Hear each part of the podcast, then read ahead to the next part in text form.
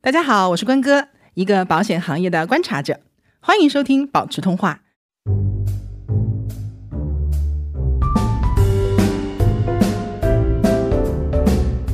寿险叫做呼吸的时候是赚钱的机器，死了以后是倒下的人民币。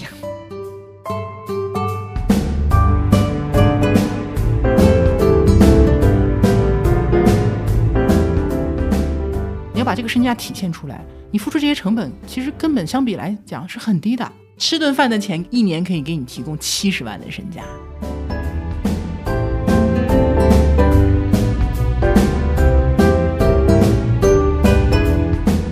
如果你就是想定向的传承，同时你想降低纠纷和麻烦，你让这个传承的过程更顺利的话，用寿险的保单其实是一种方式。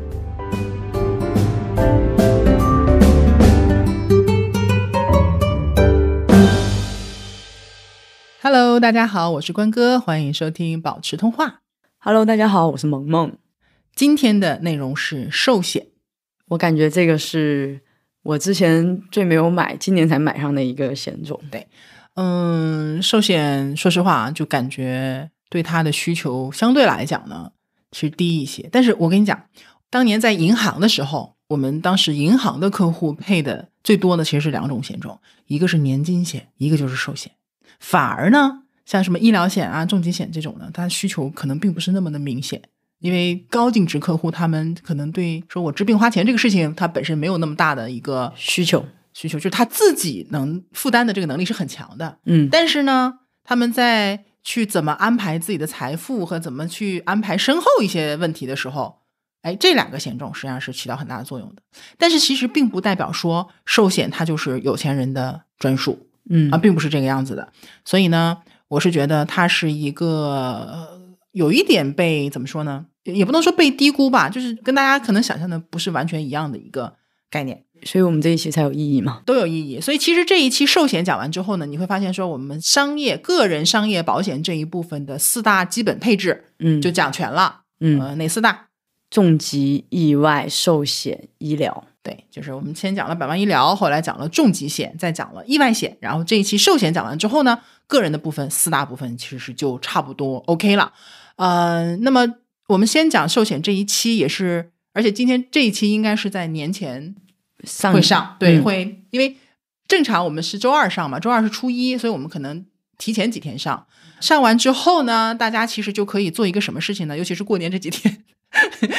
反正有时间了嘛，其实就可以按照咱们这几期的内容来对应的去看一下我自己的保障现在到底是一个什么样的状况。那我这四个部分是不是按照我自己的需求？当然，你不是说每个人都有都需要这四个部分，嗯但是你可以对应的看看说。我这个险种这一类的产品对应的需求我有没有？如果有的话，我是不是应该去配置？那我配置的够不够？嗯等等，其实是这个是可以做出来的。这一期结束之后，我们会在春节期间来发布一个公告。那么嗯这个公告的主要内容就是给大家像画一个地图一样的，因为我们已经二十多期了。对，其实我们 这二十多期，如果说就是看顺序的话，并不是很有一个明确的逻辑。我们重新捋一下这个呃内容，然后呢，通过这样的一个像播客地图的一样的东西，大家可以根据这个地图去有针对性的，并且有脉络的去听。到底应该听哪一期？我们会把这个标出来，大家在过年期间就按照这样的一个脉络去审视自己的保障情况，其实就可以了。就我们做了一个播客的保险地图。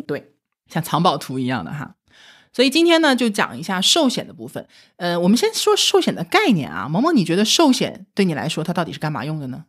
我觉得寿险之前我听到一句话，我觉得我一直记着，寿险叫做呼吸的时候是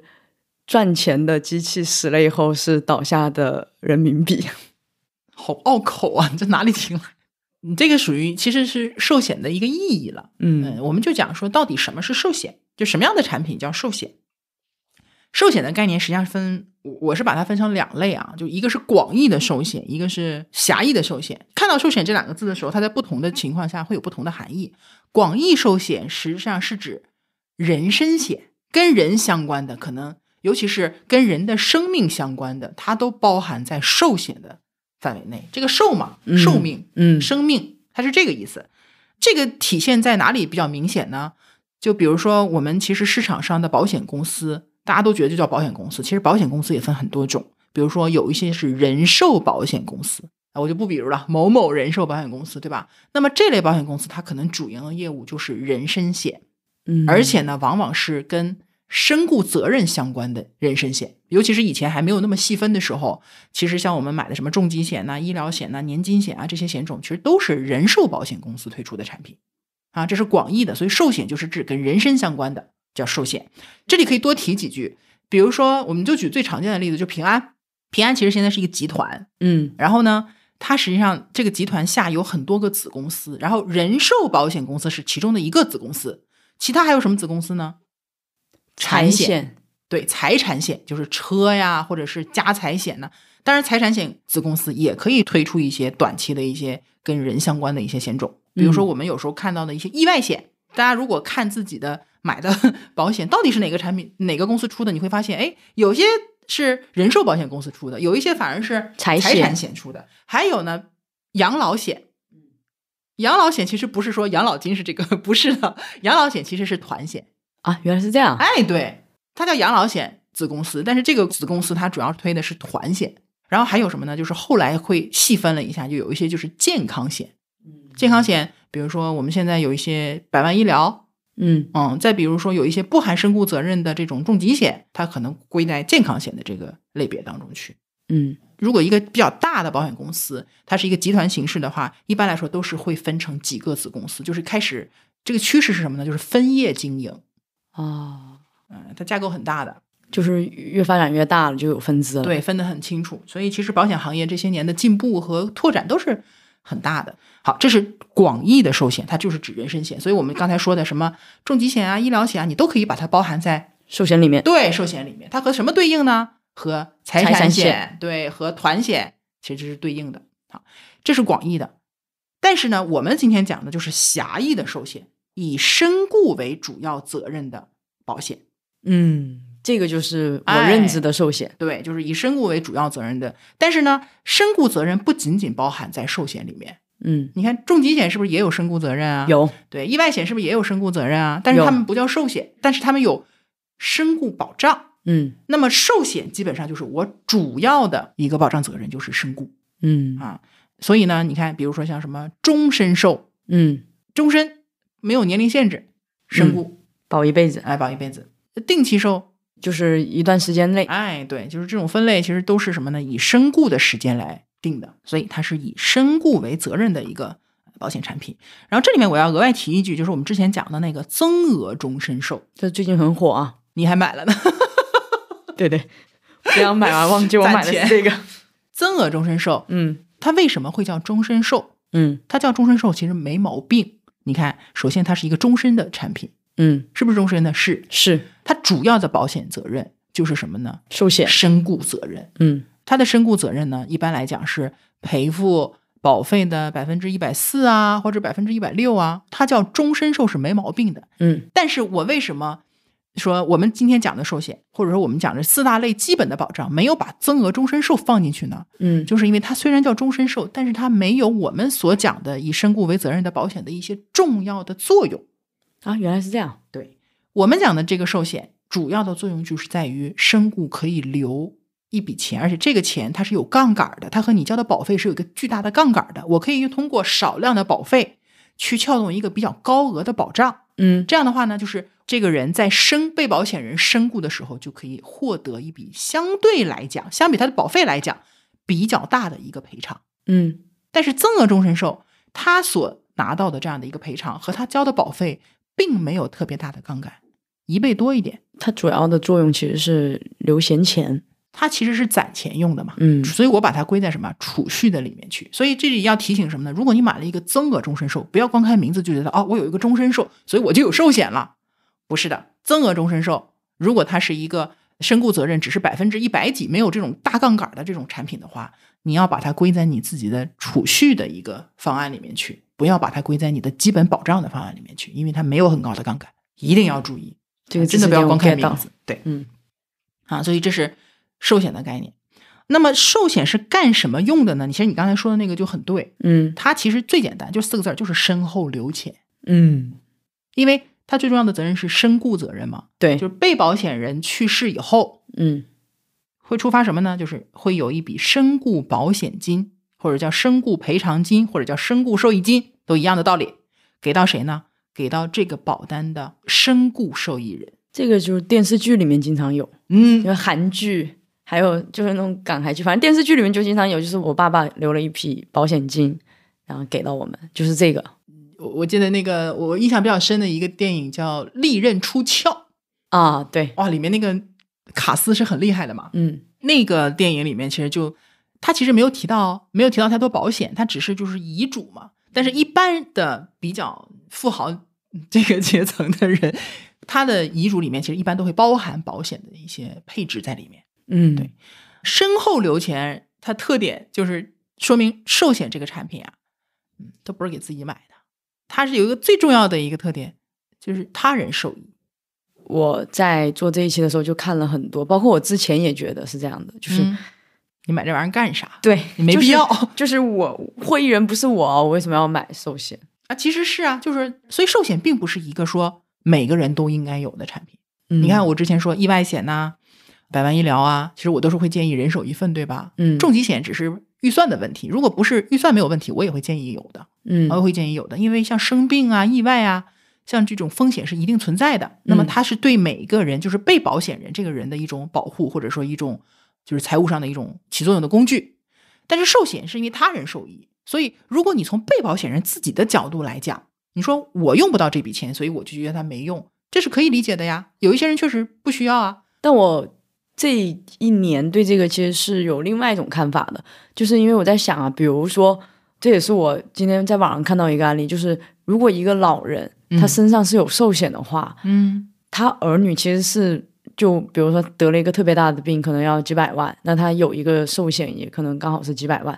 其实他家人应该会想要再搏一搏，因为就我只要给这个老人治病，就算我家底全部填进去了，但他身故以后，我们其实可以拿到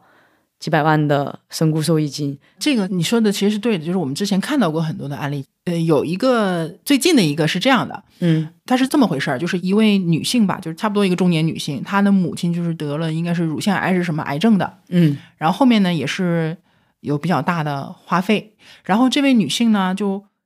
总之呢就是她妈妈后来是去世了，但是在去世之前就是在什么事情上纠结了呢？就是要不要卖房子这个事情上去纠结，对，最后我忘记是卖了还是没卖了。但是中间呢，就是这个人后来有一个自述，他有一段自述，就是这个地方是蛮触动到我的。他其实也有讲到，因为他也是好像跟保险行业相关。他说的是，如果他妈妈身上，比如说呃有个一百万的寿险，那么他卖这个房子其实是不会犹豫的，对，就是卖了就卖了，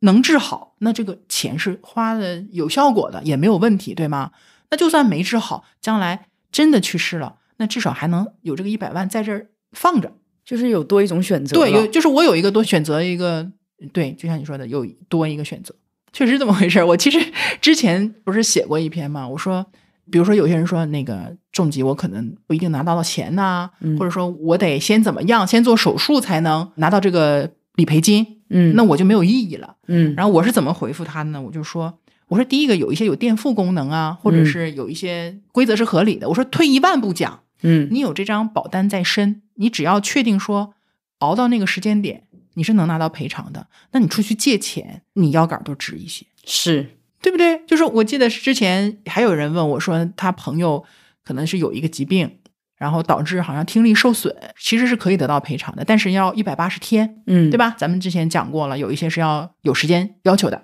要到一百八十天。但是呢，就觉得说我着急用这个钱去治病，或者说反正就是缺钱，想要这笔钱。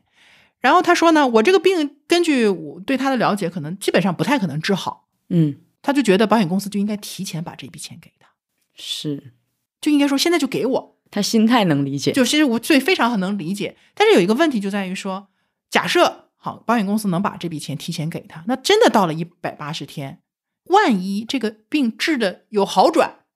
好了，或者是没有达到那个理赔的标准，你会不会把这个钱又还给保险公司呢？不会， 是我，我不会。所以这就是有一个风险的问题啊，对，对吧？那换一个角度，我如果他只是从我需要用钱的角度来说这个事情，那很简单。你现在如果急用钱，你因为你觉得你治不好了，嗯也就是说你是确定你一百八十天的时候是能拿到这笔赔偿金的，嗯，那你现在去借钱都 OK，、嗯因为你反正能拿到钱，你到时候再还就行了，是对吧？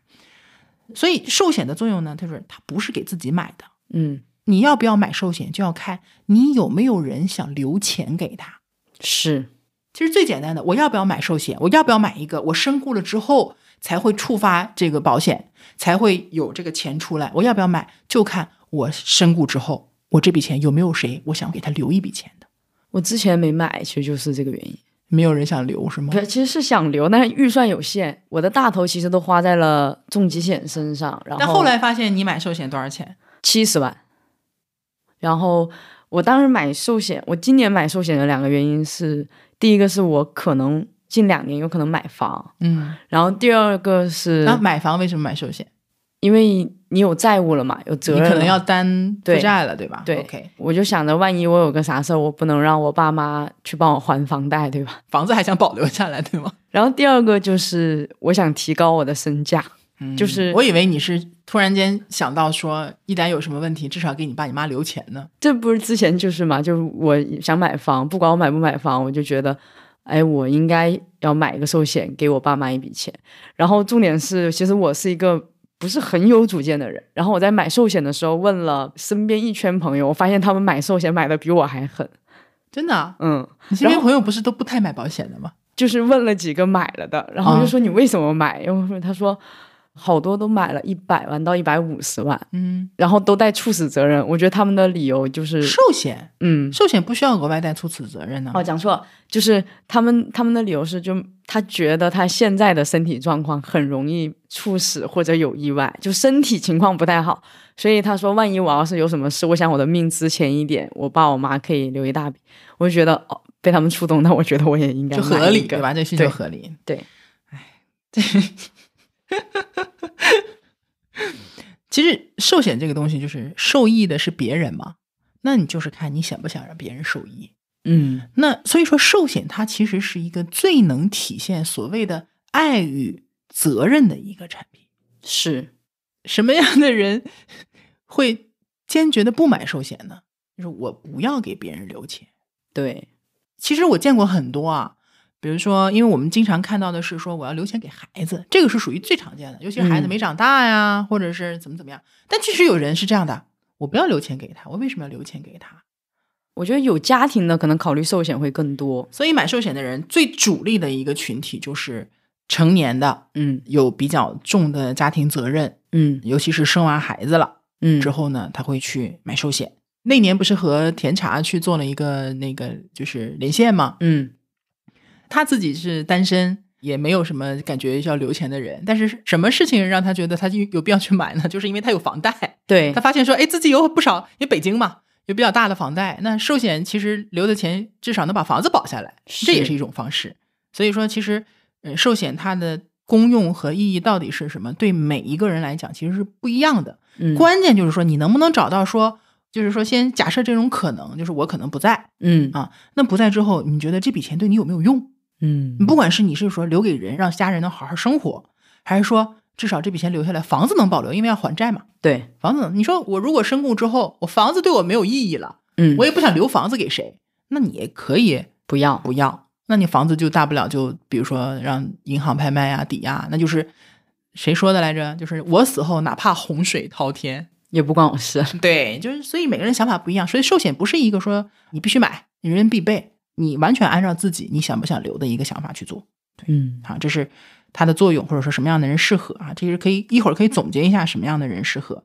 前面讲了重疾它有身故责任，意外它也有身故责任，对吧？为什么还要额外再买寿险？它其实是有不同的，有些人说这不重叠了吗？对吧？其实不是的，它其实是补充了一些空白的。你比如说重疾险的身故责任，我们提到了啊，这个地方你不知道的话，一定要回去听重疾那一期。重疾的身故责任在绝大多数的情况下是和重疾的保额是共享的，对，所以如果我已经获得了重疾险的重疾理赔金，那么极大的概率就身故责任就同时就消失了。是的，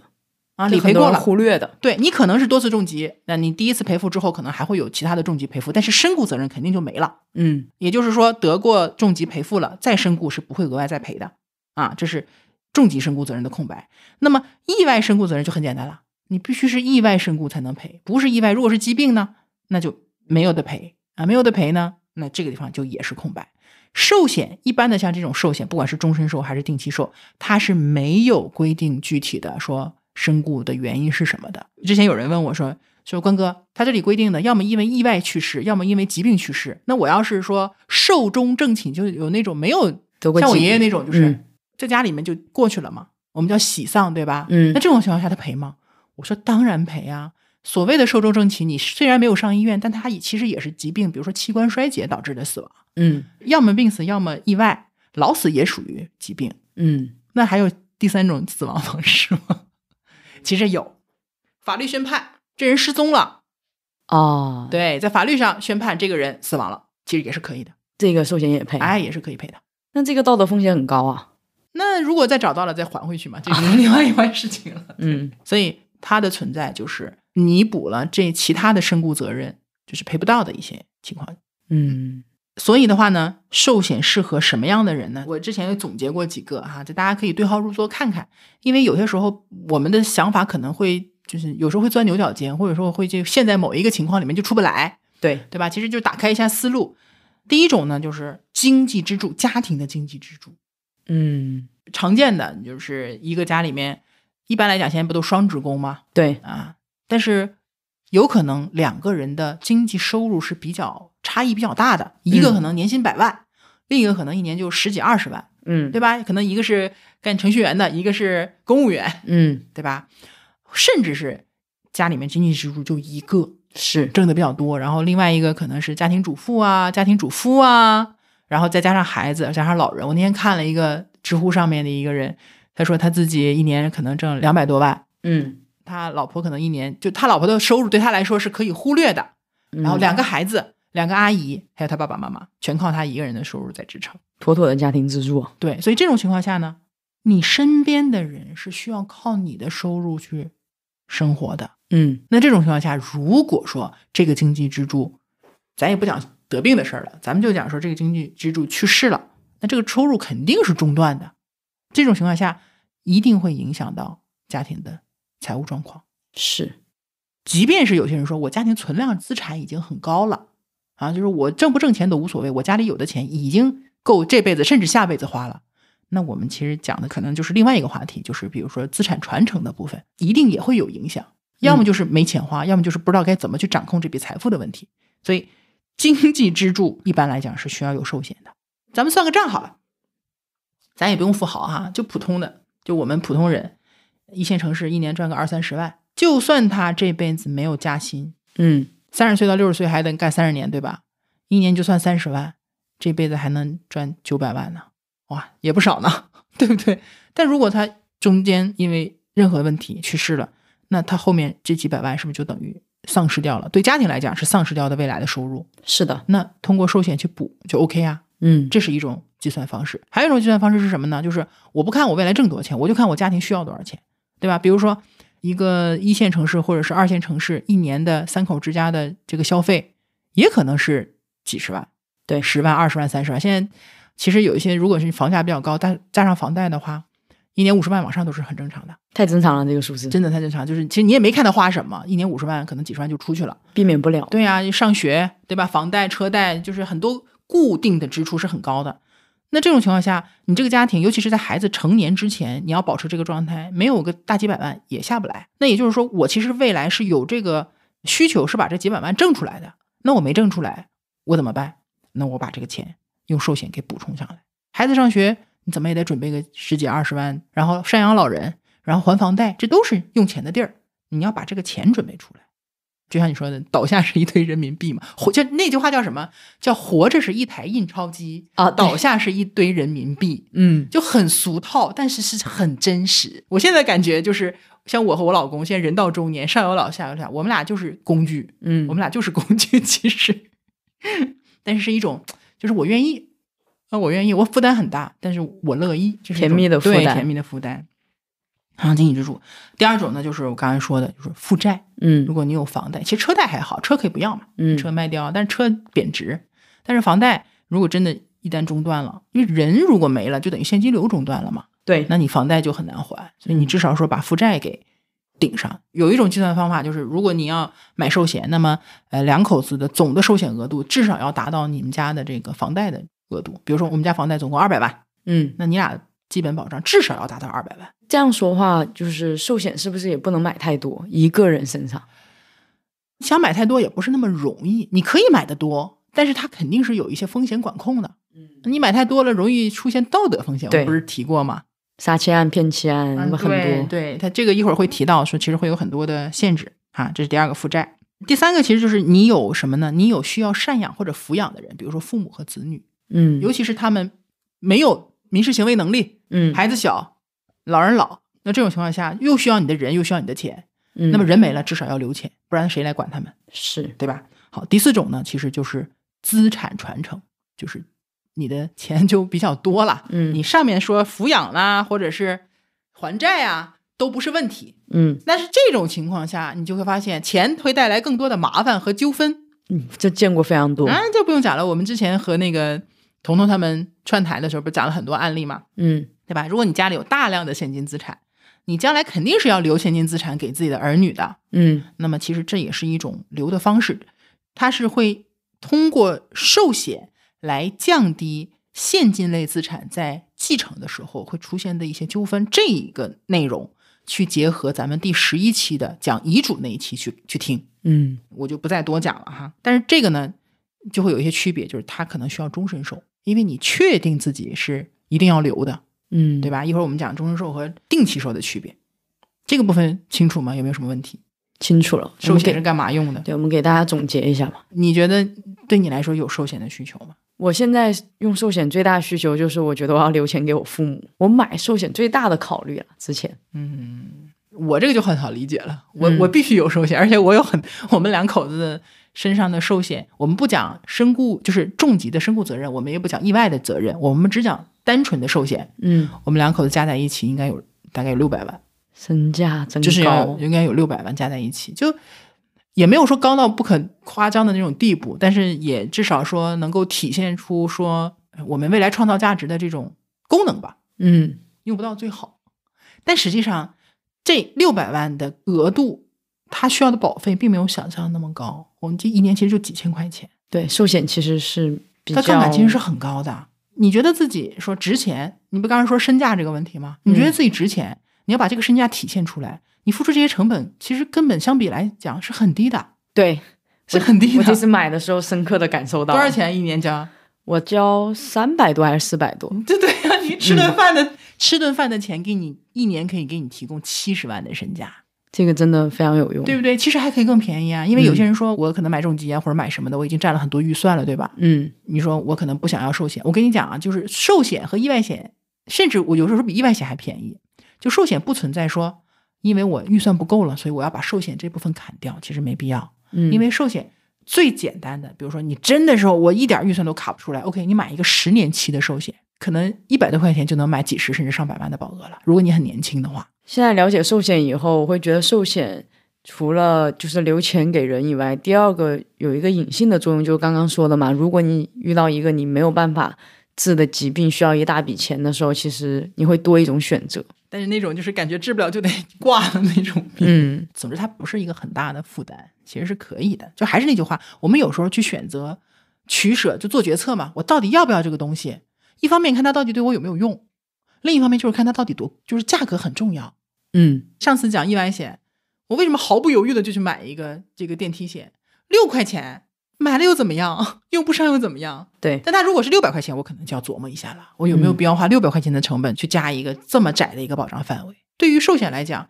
成本其实相对它的保障来讲，其实真的是很低的。嗯，其实它有很多特点啊，我觉得就是要和其他的一些产品要做一个区分。第一呢，因为寿险只管身故，不管疾病，所以它的健康告知其实是要比健康险要少很多。嗯他就不会问你什么，你有没有结节，你有没有息肉？ 就是他可能问的是一些比较大的疾病，比如说咱们得过什么癌症啊、心脏病啊，或者比较严重的某些什么呃什么这个炎那个炎。但整体来讲，他会宽松很多。那这样说话，我举个例子啊，就比如说，如果我得过癌症的话，是不是也很难买寿险会难买，但是有机会。啊？呃，我们其实，在准备一期节目啊，这可以提前透露一下，我们是有一位读者完整的经历了了解保险，然后买保险加上理赔的这个过程。他是甲状腺癌，他就是在甲状腺癌之后，然后呢，我又给他推荐了一个甲状腺癌术后预后可以买的一个定期寿。啊，所以现在其实很多的险种啊，它其实细分市场这种精确的需求是很多的。嗯嗯，当然别的癌症可能就难了，但甲状腺癌还是有机会的。这是第一个它的特点。寿险第二个特点，它的保额可以做的比较高。是你看意外险都很少让你做一百万以上的保额，对吧？但是寿险真的是你随随便便，只要是健康告知能过，也不是什么高危职业，你做个比如说一百、二百甚至三百万都是很容易的事情。嗯因为尤其是像在一些定期寿，定期寿呢，反正一百万肯定问题不大，除非你是什么呢？有些职业，这里面就涉及到说定期寿其实对你的这个职业的要求也挺高的，比如说家庭主妇，她可能不让你买太高，退休人员他也不会让你买太高。因为有道德风险嘛。对，比如说我要买一个很高额的寿险，你凭什么买那么高？我身价高啊，那你身价高要体现在什么地方呢？这个好现实啊。当然，其实因为要这样说，生命本来是无价的嘛。生命确实无价，但是呢，对保险公司来说，它要考虑一定的风险。嗯啊，比如说，嗯，为什么给小孩子要定一个身故的一个限额？他没有保护自己能力。对，好，那换一个角度，有一些职业，比如说家庭主妇，她其实是这样的，就是她也要看你能创造多少的价值，然后能不能对得上你要的这个保额。比如说，我们原来去给客户去做一些上千万的这种保额的时候，就不光要看你的健康状况，上千万的保额，他可能要去做体检。嗯啊，可能要去做非常详尽的这个检查，同时还要提供什么呢？提供他的一些财务证明，比如说你在某个银行有什么样的资产量，有没有六百万的资产量，或者说你有没有房产等等等等的，嗯就是要证明什么呢？证明你本身是有，就是说你的收入或者你的资产状况是比较高的，那么才能匹配上你要的这个保额，就是它是合理的。我一个年入五万的人，当然年入五万其实本身没有任何问题，对吧？嗯，我年入五万，但是我保了一个千万的保额，这个看起来就太容易出现问题了。明白。因为年入百万的人，我保一个一千万的保额，你说我容不容易为了这个保额我去自个杀？我可以赚到吗？因为我这个目标对我来说不遥远，我是可以赚到的，嗯，对吗？但是对于一个年入五万的人，他有没有可能为了一个千万的保额去自杀？这个概率要大很多。嗯，当然不是。是说真的年入五万的人就真的说会去自杀啊，年入五万没有问题，我也年入五万过，嗯就是我们普通人觉得我们不会做这个事情，但是会有人去，他的诱惑和代价是不一样的，是。所以一定要考虑嗯啊，一定要考虑，不光是自己的这个问题，还要考虑到你要保护这个被保险人的问题。嗯但至少寿险有可能做很大的保额，即使是网上这种线上的定期售，单个产品做到二百万、三百万都是可以的。我忘了自己是三百五十还是四百了啊，我比我老公多一点， 我应该再给他加一点。嗯，我应该是一共有三份保障，嗯，我也是慢慢加的。嗯我第一张才五十，后来又加一百，后来又加，你会发现就越加越多，对嗯，就觉得自己越来越重要。 就是它的保额是可以做到很高，其实你可以凑的，但是不建议大家在短期内就一下子买买好几家买太多，它其实容易风控，也不会让你买太多。所以你可以看到说，不管重疾还是寿险，它其实在健康告知这边会问你。你有没有在，比如说一年内或者多长时间买的重疾保额会超过多少多少万？它其实就是防止这种道德集中投保的道德风险。这也能理对解。这个是可以慢慢加的，嗯因为人一般来讲，你的收入其实也是慢慢来的嘛，你就可以慢慢加。嗯对你比如说最常见的情况啊，我单身的时候，我先有个二十万的保额。嗯，第一，我也买不了太多是。啊；第二呢，我也没需要太多留的人，我可能就是给爸妈尽孝心的。嗯但是你会发现，结婚之后你可能会再加一点嗯啊，因为你可能总的收入也上去啦，然后你对自己的这个信心也上去啦。等生了孩子，会咵一下子可能买更多。嗯，因为结婚可能就有房贷了，但是生完孩子之后，你会发现责任就更大了。对你，就会慢慢去加。所以很多时候，这些保障、这些产品都是跟你的人生变化有紧密关相的，关的。对，第三个特点嗯，就是是寿险的免责条款会比较少。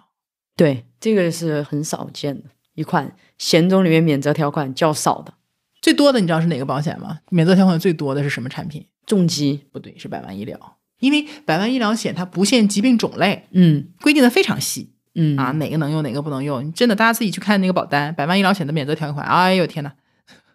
可能比那个就是很多保险所有的条款加起来其实还要多，就很多字。但是寿险往往就会比较少，可能比如说我常见寿险可能就三条，意外险少可能七八条，重疾嗯险可能十几条，嗯然后百万医疗险可能二三十条这个样子的，就是因为，呃，还是那个原因，它涉及到的责任是比较简单的，它嗯不涉及到什么疾病的种类啊，也不涉及到太多的情况，甚至是有一些，比如说在重疾险和意外险里都会有免责的情况。我想想哪一种啊？嗯，我用一个在售的定期售的免责条款举例哈，嗯，它就三项免责的条款。第一项叫什么呢？投保人对被保险人的故意杀害和伤害，这肯定不能赔。然后呢，第二条叫做被保险人故意犯罪或者抗拒依法采取的刑事强制措施，犯罪肯定不能管了，对吧？第三条呢是被保险人两年之内自杀，然后就不赔。嗯其他的，比如说战争、地震、恐怖袭击，连这种不可抗力的这种免责都没有。当然，不是每一个定期寿或者说寿险产品它的免责条款都是完全一样的，有一些会多一点，有一些会少一点，但是它整体上来讲是要比其他任何产品都要少很多的啊。所以这个其实还是蛮人性化的，确实有一些比较寸的事儿，然后导致了这个人的身故。那么应该说，从人性的角度吧，从嗯人性关怀的角度来讲，其实它这个免责条款少是一种体现啊，这是它的第三个特点。寿险的第四个特点就是我们刚才强调的，它杠杆非常高，是，高到什么程度呢？我用定期寿举例啊，我一会儿讲定期寿和终身寿的区别。三十岁的男性，我男性、女性都讲一讲。三十岁的男性，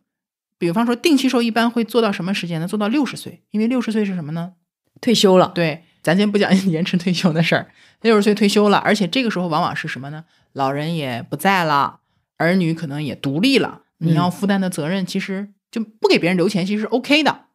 这个时候保到六十岁，然后交三十年保，相当于交三十年保三十年。男性保一百万的保额，一年的保费是一千零八十九，这杠杆很高了吧？嗯啊，一千能撬动一百万，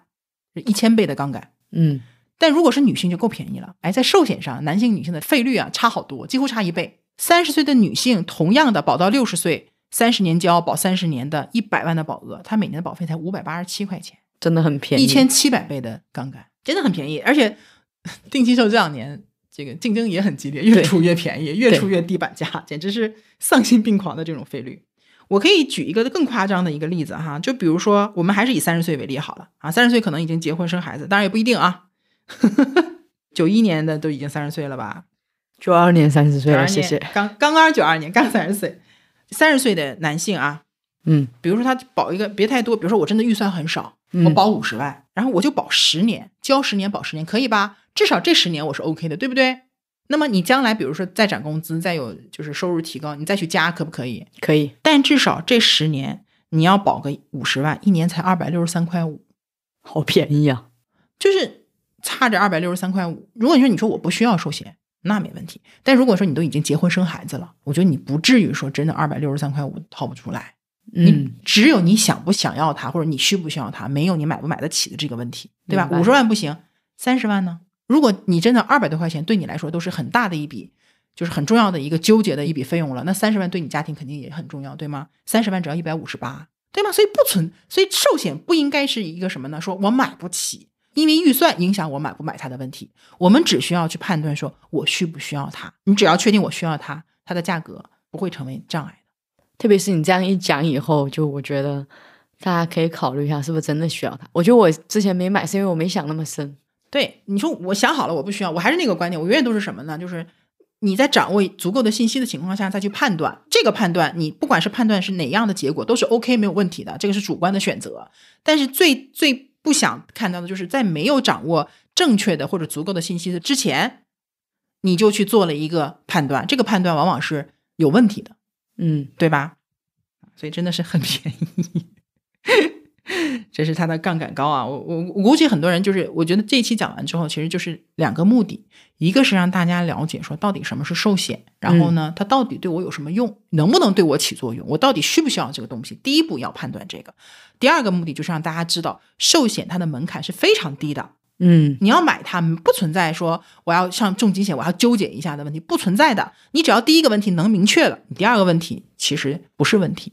是对啊，这是第四个点，杠杆高。第五个点就是很多的寿险它带什么呢？带一个全残责任共享，这有点像什么呢？就是意外险，我们讲意外身故，它其实都包含意外伤残，对吧？它有点类似。但是寿险的这个全残，它和意外险的伤残的最大区别就是，意外险的伤残，我们上一期讲了，分十个等级等级，一级是最轻的，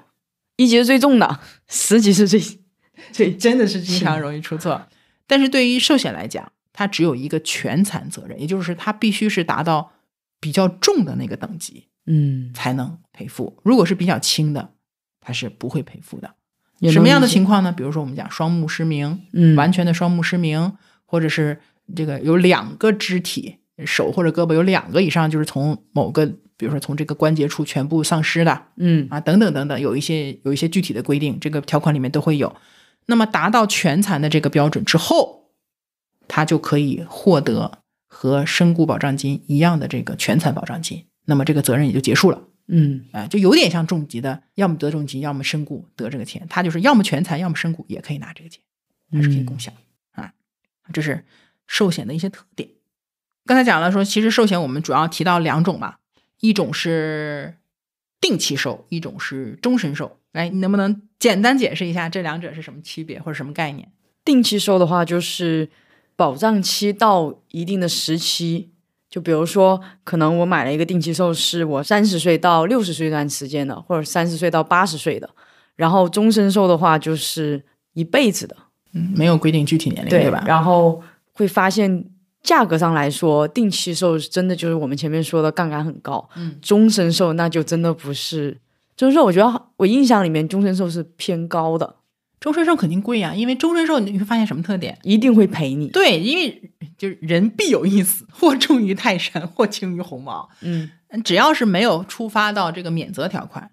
那么终身寿的保障金或者说身故赔偿金，几乎就是一定能拿得到的。那么对于保险公司来说，这个风险也更更确定了，所以它肯定是要贵一些的。是，但是终身寿还是要比带含身故责任的重疾险其实还是要便宜的，啊，原来这样，因为它只有身故责任呐、就更确定了。啊，更确定了，因为身故这件事情往往都是在重疾很后面了。嗯，对吧？它一般赔付的时间可能会更长一些，比含身故责任的重疾要便宜。明白。哎，对的。所以定期寿一般来讲呢，有几种方式啊，比如你可以选择保到六十岁，我不管你现在多大，嗯你可以选择保到六十岁、保到七十岁啊、保到八十岁，甚至我见过的到到八十八的。我觉得到八十和八十八的跟终身的就没有特别大的区别了，包括价格上也没有特别大的区别。你会发现六十到七十增长的价格是这些，但是七十到八十增长的就会更多了。嗯，它这个是按照一个国家的平均寿命去定的吧？还有表儿啊哦，，它有大数据表，还有这个这个每个年龄段或者每个年龄点的一个死亡率，对它，所以它要看你现在的年龄是什么呀，看你的性别是怎样的啊，等等，甚至还会看可能说你是什么样的城市，都可能会影响到这个费率。当然不是每个产品都分得这么细而已哈。这是定期寿，还有一种就是定期寿的这种选择期间呢，它不是按年龄算的，它是按时间算的。比如说我就是要保十年，假设我今年比如说三十三岁，我保十年就是保到四十三，或者保二十年，或者保三十年，所以这个选择其实是很多的，完全可以按照你自己的正常来走。只不过现在买定期寿，大部分的选择都是什么呢？就是说到六十岁，或者是到六十五。为什么会选择定期寿，也是跟这个有关系的。就像我刚才说的，因为寿险它的主要作用是给，比如说给家人留钱，嗯那么这个需求其实并不是贯穿一个人的整个人生的。你不像医疗险或意外险，你贯穿人生，嗯，甭管我多大年龄，我都有医疗和意外的可能，就是需求，对吧？对，但是寿险你要给别人留钱，这个不是的。小孩用吗？要啊，小孩要给别人留啊钱吗、小朋友不用给别人留钱，对，你要给小孩留钱，嗯，但小朋友假设小朋友身故了，他要给父母留钱吗？不应该的，嗯也不要的。你要通过，你要是如果要的话，就就很危险了。嗯小朋友的重疾险其实都是他在未成年阶段其实都没有什么就是比较高的身故保额的，嗯就算你有比较高的保额，他也是会规定十八岁之前只赔付保费，这是第一个。小孩不用，老人用吗？也不用，老人如果说不是说我要资产传承，我要很多钱，我要留给儿女，我都已经退休了，嗯我也不用赡养父母了，我也不用养孩子，孩子也独立了，对吧？而且大概率这时候房贷应该还完了吧？嗯你说退休了还还房贷，是不是有点儿不太正确，或者不太不太安全？这也是为什么我们去贷款的时候，你贷款时长其实也看你的年龄的，是对吧？你真的五十岁去贷款，你顶多可能也就贷个十到十五年，它不允许贷三十年的，对吧？嗯所以这个时候房贷也没了，我的责任可能也没有了。那这个时候你还需要寿险吗？不用了，其实可以不需要的。嗯当然有人说，我还是想要，我就想给我用我的离开去给儿女留钱，可不可以？可以，但是你要去衡量说，你愿不愿意为此付出一定的代价，就是你要买更贵的终身寿。嗯但正常从这种安全的，我们讲抵御风险的角度来讲，到了六十岁、六十多岁以后，这个大概率这个责任或者这个需求是没有的，是对吧？所以其实对于大部分的我们这种，比如说白领啊、打工人啊，然后这种中年人啊， 我其实买到六十岁到七十岁其实是够了的。那过了这个阶段，可以不用有寿险。嗯所以我们上次讲给爸妈买保险的时候，其实也没有提到寿险的部分，对这个不需要了啊，不需要了。而且重点是这种方式呢，就是会便宜很多。嗯会便宜很多。以前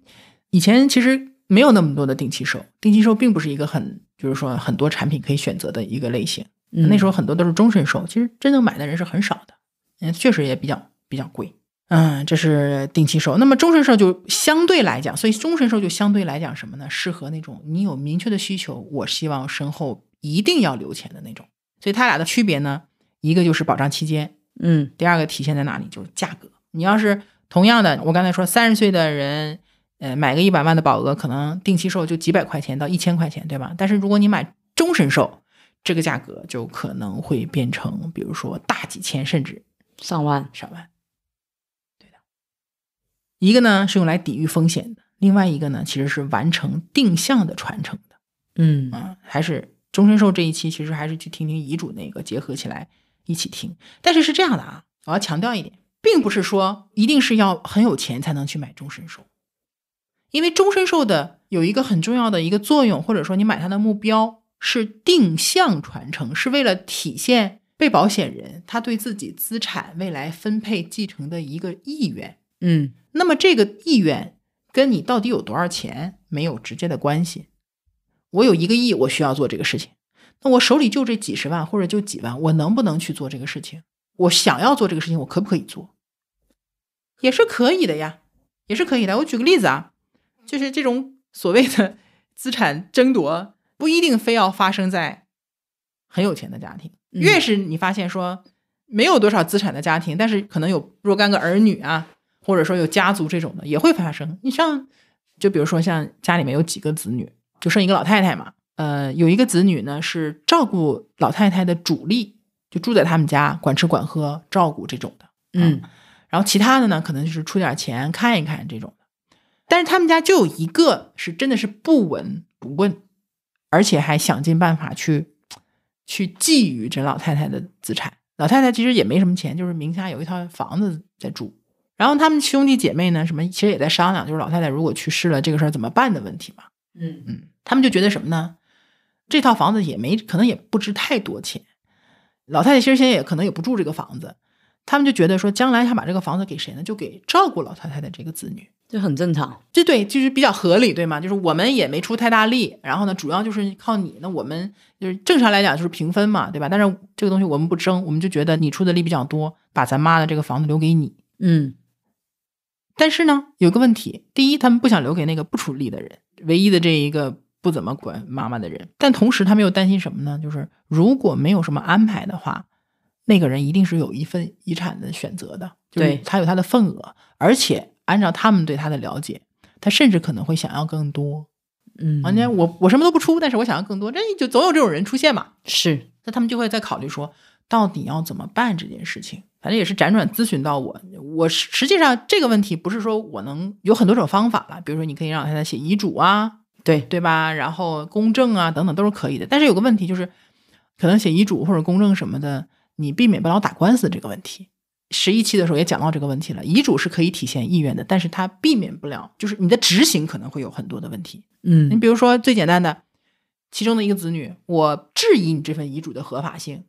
他可能就拿出另外一份遗嘱呢，对不对？你还要去鉴定，然后哪个是真的，哪个是假的，哪个的合法效率等等等等的，就是这个东西麻烦可能避免不了。那么还有一个方法，但这个方法不是说最好的方法，但是它确实是一个方法，嗯就是在老太太生前把房子卖了，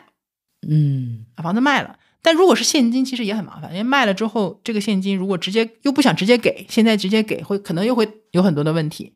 谁也不太想去处理这笔钱的一个问题。但其实是不太实用啊，因为已经老太太了，她也买不了什么东西了。但假设这个老太太是那种不是很岁数很大的，还如果还能买保险的话，因为终身寿可能会投保的时间年龄段其实还能长一点儿。比如说，她不是有房产，她是有现金，她完全可以通过寿险的方式，就是我把这个钱买成一个寿险，然后呢，她身故之后，指定受益人，指定受益人谁呢？指定就是她这个，就是我他们想给的这个子女，嗯指定他来受益，然后百分之百。这样的话呢，第一，在法律上，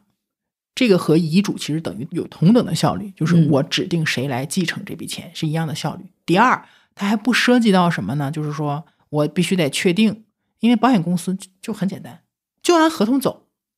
那老太太去世了，死亡证明拿来，相关资料拿来，那我这笔钱就直接给到谁呢？就给到这个身故受益人就完事儿了。是，那钱给过去了，那个人在闹什么呢？那是另外一回事儿了。嗯但至少他阻拦不了他拿到身故受益金的这个过程。嗯但如果是其他的方式，你可能没有办法，你在拿到身故受益金之前，可能就会被阻拦或者说阻挠。当然，这个事情呢不太恰当啊，就是老太太可能买不了寿险了，但是这是一个思路，就是如果说我有一些资产，可能是现金资产。也可能是房产，但你会发现房产或者其他的类型的资产，你处理起来还挺麻烦的。对，那如果你就是想定向的传承，同时你想降低纠纷和麻烦，你让这个传承的过程更顺利的话，用寿险的保单其实是一种方式。明白，至于说你这个寿险保单是几十万，还是几百万，还是上亿、几千万，这不重要，关键是这个工具能不能满足你的需求。是，它是这样的一个情况，我觉得很有意思啊。就我们原来，我上次不是说了嘛，就银行的女同事们，她们的老公都有很高的定期寿的保额，而且关键呢，就是受益人都是自己，对身故受益人都写的自己，因为投保人他们是自自己是投保人，嗯老公是被保险人，然后呢，身故受益人写的自己，也就是他们牢牢的掌握了这张保单的这个权利，而且也掌握了未来这张保单的资金流向，这很重要。嗯保单实际上它明确规定了这个资金的一个流向。我们讲说，像这个呃年金险，年金险它最重要的保单责任其实是生存金嘛，对比如说养老金或者教育金，对吧？这个教育金是归谁的呢？归被保险人这个孩子的。嗯养老金是归谁的呢？归被保险人这个人他年老以后的，对吗？嗯所以呢，这笔现金或者说这笔资产，它的流向实际上是投保人投进去之后，未来的流向是留给被保险人的，对，它有这样的一个流向在。嗯它从投保那一刻开始就规定好了。寿险是什么呢？寿险就刚好是投保人把钱投进去，因为投保人是交钱的人嘛。嗯投保人把钱投进去之后，将来这个钱的流向是给到谁的？被保险不对，投保人呢，受益人你这是排除法了。是留给你想寿受益险人，寿险是最后没跟你讲吗？寿险的受受益的是谁呀、受益人什么受益人？身故受益人对，，寿险最后就是给身故受益人留钱的。嗯，那么谁交钱呢？投保人交对啊呀、钱，肯定是投保人交钱呀。嗯所以这笔钱的流向就是在寿险的这张保单当中，嗯，它的资金流向很明确的是从投保人手里，未来是流向谁呢？流向身故受益人的。嗯对不对？所以明你白在保单设置的时候，你在投保的时候，我到底谁做投保人，谁做被保险人，谁做身故受益人，这是有非常重要的，就是很讲究，这里嗯面很专业，很体现你对他的一个了解和熟悉程度，嗯对吧？他们就是我的女同事们，就是因为了解了这里面的规则和它的原理。所以他是这么来设置的，他就是这样的话，就是什么呢？我给你交钱保你，但是将来这收益金也是我的。包括我很多 以前有一些比较大的一个，就给客户去配那个比较高额的终身寿的时候，有时候其实是会给太太讲，嗯，因为太太和孩子本身实际上是作为受益人的存在对嗯这样的一个，个角色，因为从他们的角度来讲，他们需要他们先生的收入去给他们的家庭托底的。是那所以说，有些时候你跟这个人讲，他反而能够理解，对吧？那至于说先生愿不愿意配合，那是另外一回事儿。嗯但是反过来，有些人像我，我会主动给自己买寿险，就是因为我觉得我对他们，我对我的家人是有责任的。是，那么我买了之后，其实是对他们负责，嗯对吧？那如果换一个角度，我不赚钱，我老公很赚钱，我一定要想办法让他做一个高额寿险。就我也不是说图他什么，或者说我希望他怎么样，但至少有一个我有一个双重的保障。嗯啊，我就算我自己没问题，我还有孩子呢，是所以这就是寿险。其实寿险也没有太复杂的部分啊嗯，这整个大的框架其实就是这个样子的。所以还是总结一下，就是两点：第一呢，希望大家了解寿险是干什么用的，身故就有钱，身后留钱嗯啊，身后留钱是留给别人的钱嗯，啊，留给别人的钱。然后什么样的人适合买寿险呢？想为别人留钱的，对，就是比如说我有房贷，我有要赡养要照顾的人，别人有别人是依赖我的收入去生活的。嗯啊，以及说我想有什么问题，我真的能留钱给他们的，对，或者是说我有资产定向传承的这样的一个需求在的，我是嗯可以用寿险的。只不过你到底是用定期寿还是用终身寿的区别。嗯第二个想让大家知道就是，寿险可以很便宜，是的，它的门槛可能就只有一百多块钱开始。如果你觉得自己有需求，其实是不需要因为预算有限而放弃掉寿险的。是嗯，OK，你看你百万医疗可能都不止一百多块钱，所以其实你看我们把四个大类讲完了，对吧？你就会发现说，可能我们未来就开始要做什么事情呢？就是我要整体的去规划我四个保障要怎么来分配。其实假设啊，因为我一般都会习惯用预算来去去卡那个不同的方案啊，比如说你有一万块钱的预算，一万块钱其实很很充足了。嗯啊，一个二十多岁、三十多岁，一万块钱很充足了。这一万块钱可能，比如说里面会有七千多用在重疾上嗯啊，每年一万，七千多花在重疾上，七千多其实买重疾买不错的了，是买不到一百万吧，保保额也差不多了。然后呢，定期寿，你如果你买个一百万，其实可能也就是几百到一千多块钱，看性别、看年龄，几百到一千多块钱。如果说你需要的话，你可以买到二百万、三百万，也就是几千块钱，是也就两三千，但你自己来调配。百万医疗险几百块，嗯然后意外险两三百块。嗯我刚刚上次不是说四百万俱乐部吗？对就有了。好，假设说一万块钱是比较高的，那我们退一下，一年五六千，一个月五百块钱拿得出来吧？一年五六千，你去买一个五十万的重疾也是没有问题的嗯啊。五十万的重疾，年龄小的你可以买一终身的，年龄大一点的，你说终身的五十万重疾我买不了，你可以买一个到七十岁的重疾，就会便宜很多。你也可以不用带身故责任啊。对，这里要一会儿要再补充一下啊。然后呢，寿险买个五十一百万的几百块钱，百万医疗加意外险又是几百块钱，嗯，嗯，五千块钱其实也够了。妥妥的，哎，对我之前其实不是做过很多次就是这种方案吗？就算是真的是假设你的预算非常的不够，我们也有比如说一年就一千多块钱的方案，其实也有的，嗯就是是牺牲什么呢？牺牲你的一部分的保额，牺牲你的一部分保障时间，牺牲一部分你保障的这个范围或者说保障深度，但至少你不裸奔，对，至少在比较大的这种普通的大的范围内，你在一段的时间内，你是可以有一个很不错的一个保障，而且是比较齐全的一个保障的。那么至少你把这个空白先补一部分，十年也好，二十年也好，在这个过程当中，你未来再去慢慢再去加，而不是说我非要凑到说我能买到一个一步到位的一个过程再去买，嗯你没一步到位之前怎么办呢？我觉得就是大家确实是可以根据自己的预算，然后根据自己的年龄的情况，然后再把我们这几个内容真的听懂了的话，自己完全可以给自己出方案的。苦口婆心的在年前做了一个对大我为全套送给大家。我本来是想说下一期就干脆就是二月八号再上吧，我都录都录好了，把这段掐了，就是说年前把这个部分给讲完。嗯过年期间，所以我觉得过年期间布置作业不是个好事儿，但我也不是布置作业，但是确实可能很多人是有有时间的，平常比较忙嘛。那过年期间，你花个一两个小时，你自己真的是找一张纸，把自己的保障状况列一下，对吧？嗯看看四个地方是不是全的嗯啊？然后呢，每个部分的保额是什么？因为咱们有表格嘛，我可以到时候在地图里面再配上那个表格嗯啊，你自己来列一下，看看到底是呃什么样的一个情况。刚才要讲哪个地方来着？要补的重疾身故，啊，对，这个地方补充一下，上一次讲到重疾的时候，其实有讲到说重疾险的身故责任加还是不加的问题，对吗？嗯，其实这里面就是要配合到我们的寿险了。是，那有几个情况，第一种情况呢，就是我买了这重疾险，我也加了身故责任啊，我预算是充足的，我也加了身故责任。这种选择有什么好处呢？就你这个重疾险肯定能赔到，要么我就是得重疾赔了，要么我就是身故赔了，这个保额我是一定能拿到的，嗯对吧？那这种情况下，要不要去加一个寿险呢？看预算，我觉得加了会双重，可以加，要不要加？要加，嗯，你可以 confirm 一点，要加，自信一点，要加。要加，预算不是问题，嗯因为什么？我刚才说了，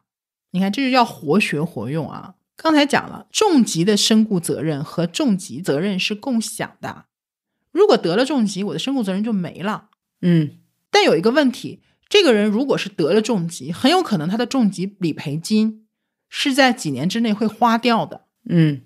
要治病、治病医疗费之外的部分，嗯，很有可能是要被花掉的。那么他如果再后来身故的话，那可能对家里留的钱也不是很多了。是，我需不需要在身故的时候再留一笔钱？其实这个有需要的，当然每个人看法不一样啊。我是认为这个地方是有可能是很需要的。那这个时候如果再身故的话，他就没有身故责任可以给他了。嗯但是如果你额外补一个定期寿，你花几百块钱、上千块钱补一个定期寿，而且目前有个别定期寿还有豁免啊，不，当然不是都有啊，有一些定期寿你得了重疾，你还可以豁免后续保费的。这个时候，一定期寿就和它的重疾险的这个保障独立，它是它是独立的嘛，我不管你重疾险怎么赔的，反正只要身故了，我寿险就是可以额外再赔你的啊。所以这种情况要不要补充？其实是要补充的。我们家所有的重疾险都是含身故责任的，嗯，但是我一样该怎么买寿险就什么怎么买寿险啊嗯，这是第一种。第二种情况呢，有些人说，嗯，预算确实有限，我为了保证我的重疾险的保额是充足的，所以我放弃了重疾险的身故责任，嗯这非常合理，没问题。当然，你的前提条件，你知道你没有加身故责任可能是一个什么样的结果，就是你必须得重疾或者得轻症了才能赔付，什么都没得直接身故可能就没有赔付了。是，那么这种情况下，也有很多纠纷就在这里嘛。那我的人都没了，怎么还不赔钱？我每年花这么多钱买重疾险，嗯所以你要加定期寿，因为你是主动放弃了身故责任的，那么你就去加一个定期寿，因为加了身故责任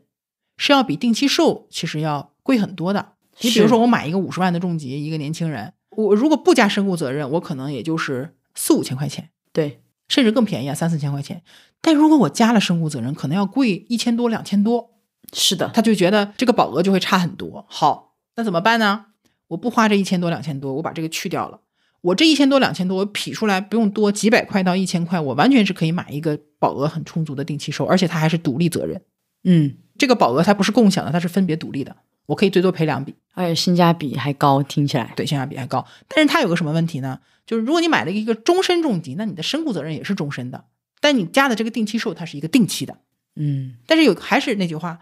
至少你知道六十岁之后，你虽然只保到六十岁或只保到二十年或者三十年，但至少这二十年三十年你是责任是全的。那么二十年、三十年或者六十岁之后，你这个责任没有，他也是可以接受的。你要真觉得说，我还是希望我要有一个终身的寿险，你以后再加就好了。好的， 这一段真的太密了。这是我的特点，量大。 行，有没有什么问题呢？我这里有几个问题，就是在买寿险的时候，我们会发现寿险在性别上会有价格的差异不光寿险有呀，每一个险种其实都有啊。哦，都会有，但寿险的差异会更明显。对，会最明显。呃因，为确实男性的 男性这件事情的这个几率要比女性要大很多，这是有数据支持的。啊，然后有一些寿险在学历上会有价格的差异。确实有，但是极少。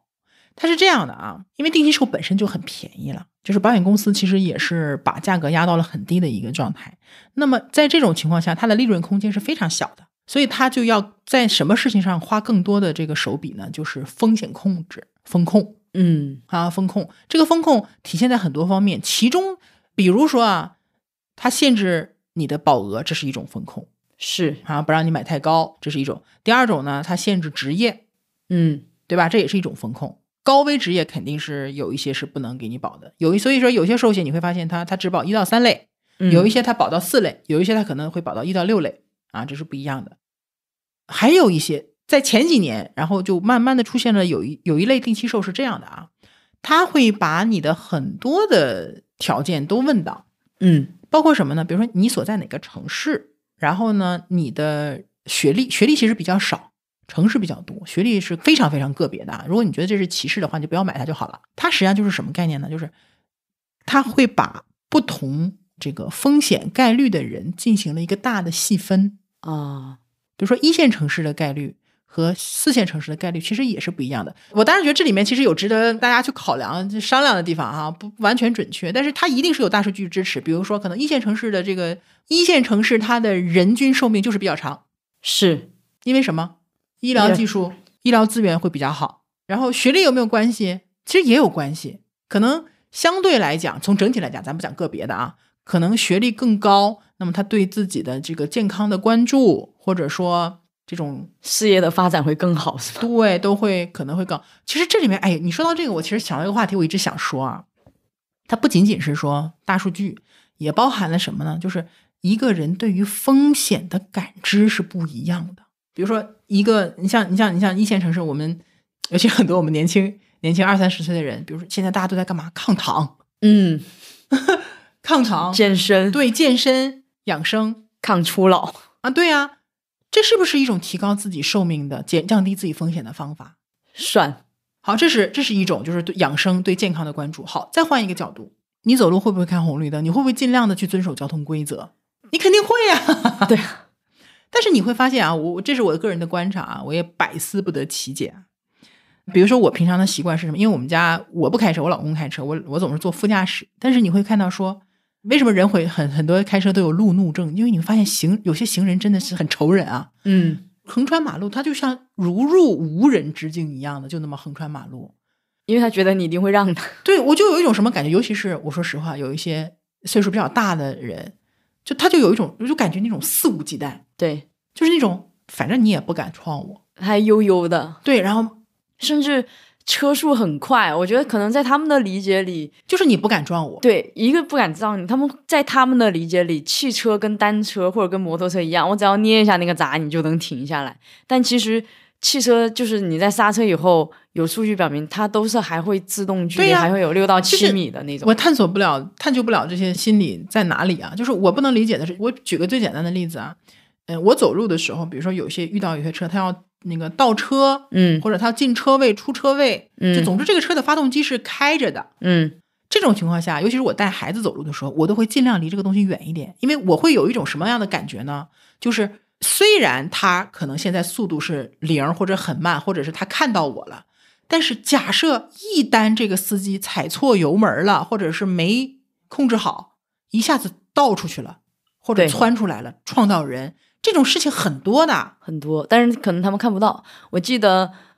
所以这个就是涉及到买保险，就场景很重要。我记得就有一年，我之前在惠州嘛，然后惠州有个 shopping mall 叫华贸，然后那一年出了一件事情，就是整个城市的人知道，就是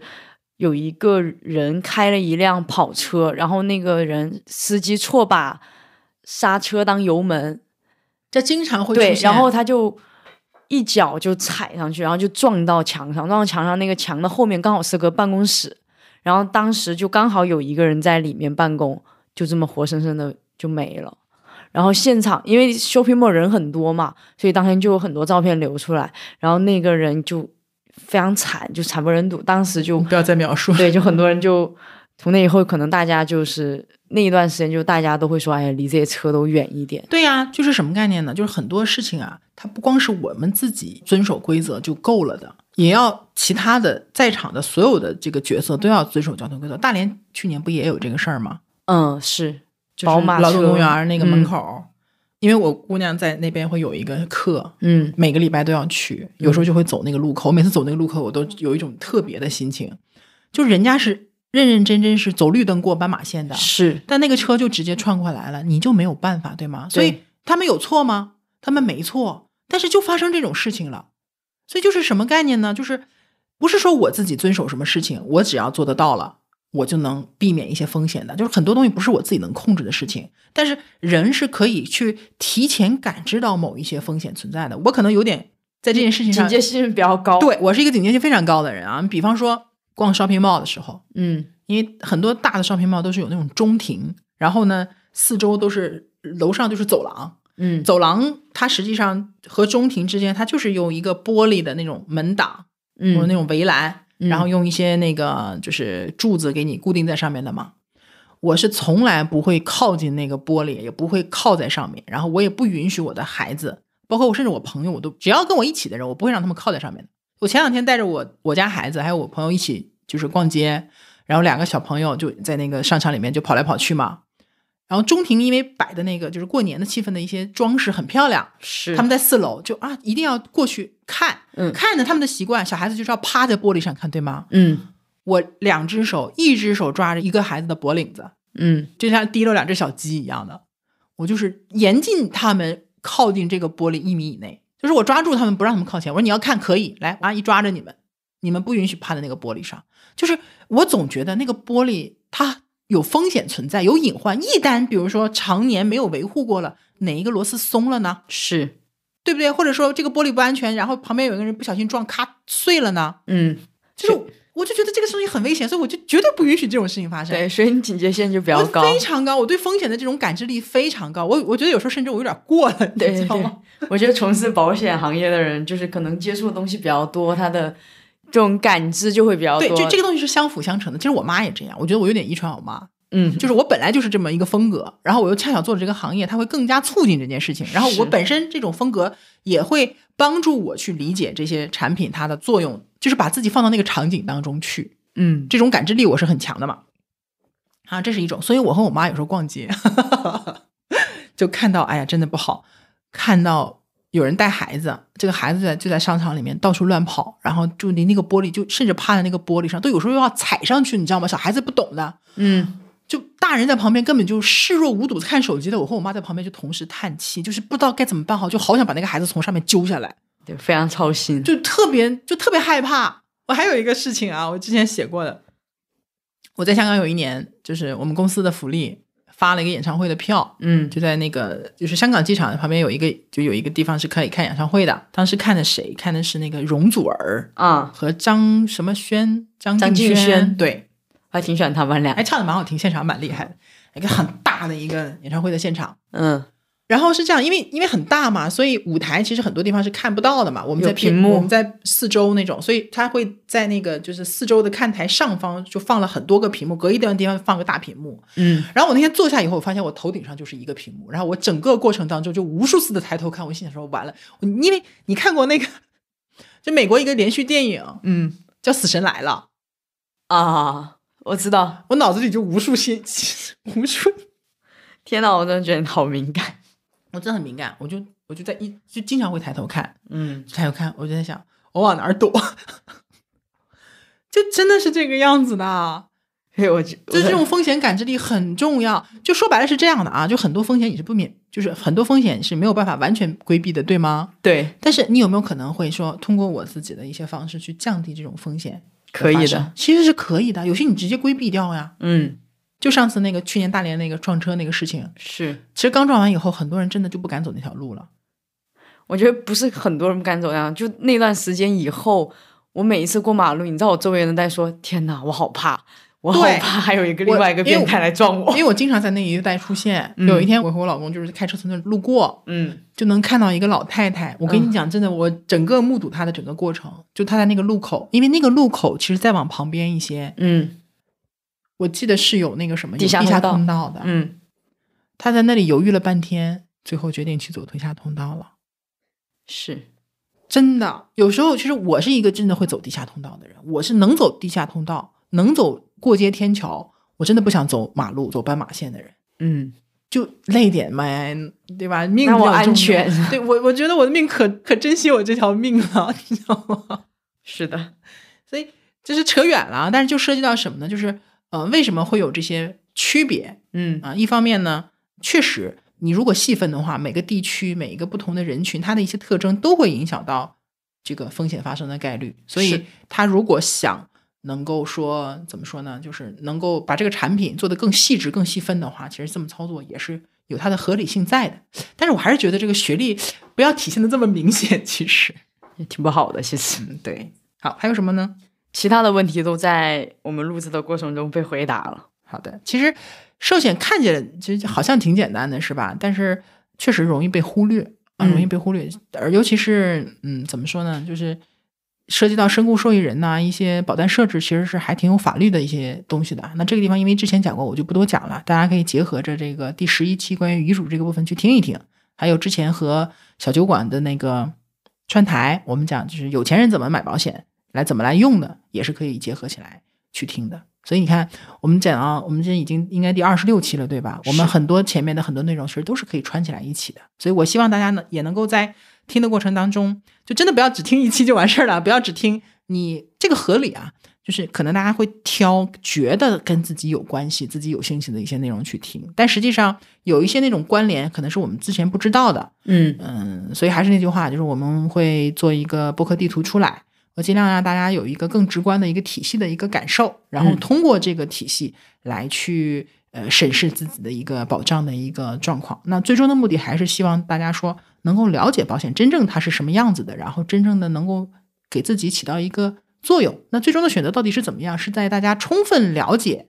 并且获取了信息之后做的，那这个就没有问题。是的，对吧？就是客观的啊，这个客观的事实类的东西，主观的东西大家自己来判断就好了。那我所做的就是尽量的去降低这个行业当中的信息不对称。嗯，嗯，这是我的初心，也是这几年一直在做的事情。好，那今天寿险的内容就到这里了。这一期播出应该是马上会过年了，所以在这边呢也是祝大家虎年吉祥。然后你你喜欢恭喜发财。 对你喜欢祝发财，我是希望大家就是能够平安和健康啊。我常用的八个字的祝福就是希望你平安喜乐，万事顺意。我常用的字就是希望大家恭喜发财，争取早日暴富。好，那就和大家一起度过一个愉快的春节，然后归来之后，我们就继续会有正常的内容上线了，好吧？OK，那这期内容就到这里，谢谢大家的收听，我们下期再见，拜拜。拜拜。